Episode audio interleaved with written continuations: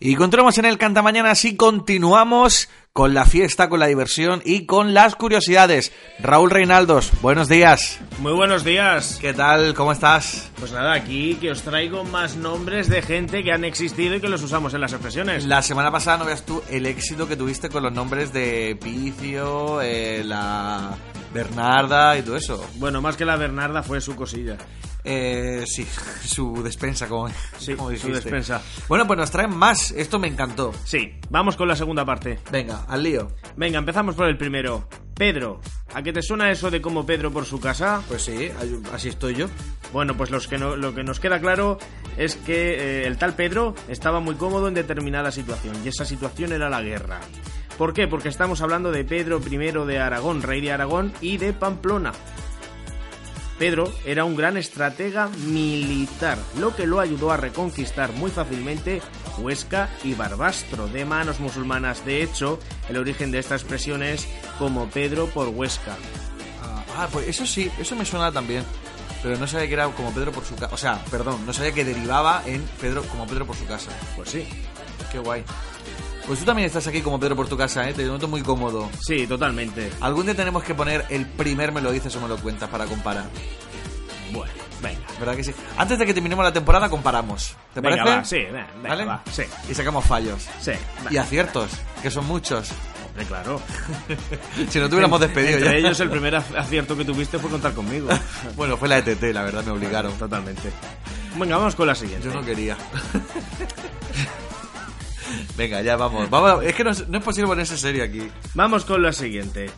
Rita la cantaora. ¿A que te suena eso de eso lo va a hacer Rita la cantaora o va a ir Rita o que trabaje Rita? Totalmente. Sí. Pues hablamos de Rita Jiménez García, que era una cantadora de flamenco que nació en Jerez de la Frontera, en Cádiz. Era una trabajadora tenaz y digamos que no desaprovechaba ninguna oportunidad de trabajo. ¿Que había que hacer turno doble en el tablao? Pues ella lo hacía. ¿Que te regateaban el sueldo y te pedían por actuación, te da- o sea, te daban menos dinero? Pues esto, que era lo que se negaba todo el mundo, pues ella iba. Ella decía, bueno, aunque me paguen menos, pues yo voy. De ahí surgió la expresión cuando cualquier cantaor y bailador se negaba a actuar por lo que le ofrecían, pues ellos decían, que vaya Rita. Rita era un poco como la cosa de la Bernarda, ¿no? Que no le hacías cosa nada.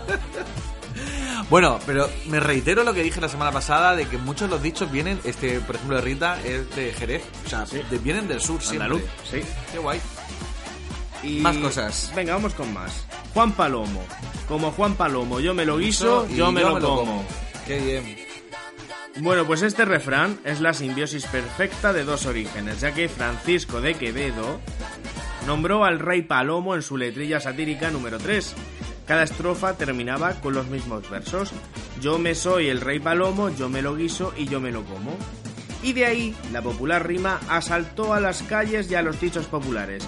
Posteriormente, otra vez volvemos al sur, en la Córdoba de principios del siglo XIX, concretamente en el Valle de los Pedroches, se estableció un bandolero. Su nombre era Diego Padilla, pero todos, los llamaban, todos lo llamaban, no sé por qué, Juan Palomo. Él y su cuadrilla, los siete niños de Écija, se parapetaron en la Casa Grande de Fuente la Lancha, un cortijo que les sirvió de cuartel general contra el ejército de Napoleón durante la Guerra de la Independencia.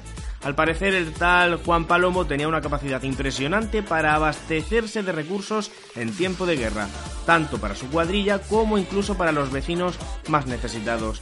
Posiblemente la admiración por Juan Palomo el tal Diego, y los versos de Quevedo, que ya andaban de boca en boca desde hacía tiempo, hicieron el resto. Simplemente, en un lugar de un rey palomo, pues se prefirió a la figura del valiente Juan Palomo bandolero. Yo soy muy de Juan Palomo, ¿eh? Las cosas como son. Yo creo que Juan Palomo fue, una- fue la copia barata de Curro Jiménez. Totalmente. Pero es que Curro Jiménez es un tío con fuerza, pero tú imagínate empieza. ¿Cómo era la canción? Chan, chan, Juan Palomo. Juan Palomo. No pega. No, no. Es Curro Jiménez. Pues vamos a ver si pega este. El siguiente, Pepe Leches. Veo sí, que se menos, la- ese sí que se las pegaba, sí. veo menos que Pepe Leches. También existió Pepe. Sí. Y aunque varios personajes luchan por llevarse el honor de ser el auténtico Pepe Leches, un lechero del Viso, del Alcor en Sevilla y un granaíno que se pegaba a leches. Sí, que se pegaba a leches continuamente por no usar gafas. Lo cierto es que quien tiene todas las papeletas para llevarse el premio sería el guardia municipal José Fernández Albusac. Este hombre adolecía una afección de la vista conocida como ojos tiernos, que enrojecía los párpados y hacía lagrimear los ojos continuamente. Al parecer el sobrenombre de Pepe Leches viene porque tenía la mano ruda y muy suelta a la hora de poner en orden las calles. Vamos, que iba, iba dando leches a todo el mundo y a veces pagaban inocentes que no, que no habían hecho nada. Pues- Pero esto él decía para justificarse que ninguno es totalmente inocente cuando dos se pelean. Así que a tomar por saco. ¡Pumba! Eh, bueno, eh, me hace más gracia el que se daba hostias por estos sitios. Pues si no, este las pegaba. Te las daba. Este las pegaba. Bueno, más cosas. Venga, vamos con más cosas. Vamos con la Marimorena. Se armó la Marimorena. Existió en Madrid de los Austrias una tabernera, una tabernera llamada María Morena, que regentaba una taberna en Cava Baja. No sabemos si Morena era su apellido real, o que tenía un melenón negro azabache que le hiciese ganar el sobrenombre. Lo que sí se sabe es que la señora no se andaba con chiquitas a la hora de defender lo suyo. Resulta que un día llegaron a la taberna un grupo de soldados pidiendo vino del bueno y María pues lo tenía reservado pues para gente aristócrata, para gente de rancio abolengo. Ajá. ¿Qué pasa? Pues que eso a los soldados no le hizo mucha gracia y pues eh, montaron una trifulca. ¿Qué pasó? Pues que María Morena no se amilanaba ante un cliente borracho y Junto poco a Pepe Leche. junto a Pepe Leche sí y poco menos iba a milanar entre soldados vamos contra soldados Claro. pues dicen las crónicas que pegaba leña como cualquier soldado y fue tan la pelea y su trascendencia que ella y su marido fueron llevados a juicio popular en 1579 de ahí que cuando se arma el conflicto decimos que se arma la, La marimorena Marimorena.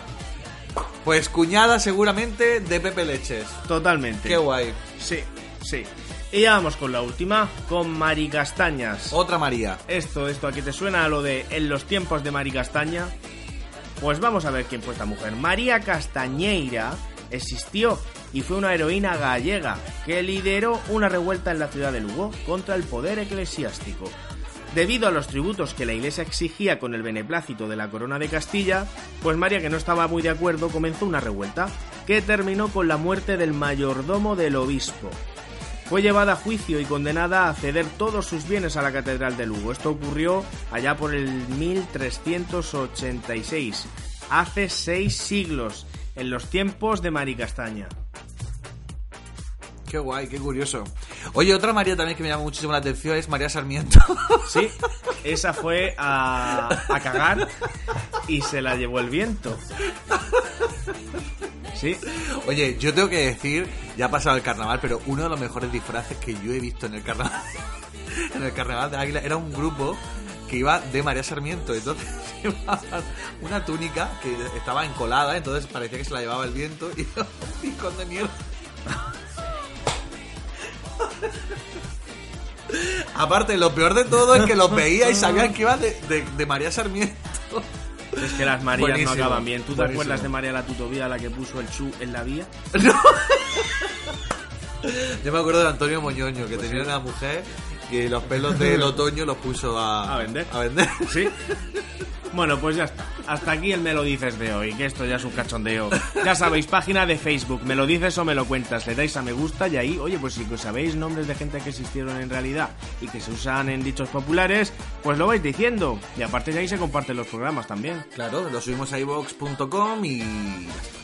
Pues eh, buen fin de... Bueno, buen fin de la mejor sección de tu programa llega a su final. Nos vemos el viernes que viene.